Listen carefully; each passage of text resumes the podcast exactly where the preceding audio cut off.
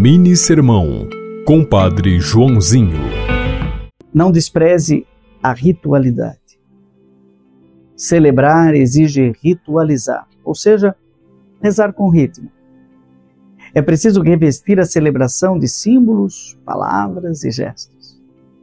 Naquele dia, um homem surdo procurou Jesus para ser curado. Ele apenas pediu que o mestre impusesse as mãos, mas Jesus fez um pouco mais. Levou o homem para fora, colocou o dedo nos seus ouvidos, cuspiu com saliva, tocou a língua dele e falou uma palavra: éfata, que significa abre-te. E realmente o milagre aconteceu.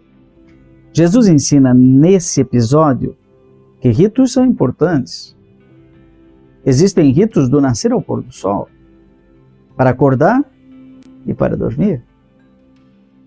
Não despreze os ritmos da vida. Inspirado em Marcos capítulo 7, 31 a 37.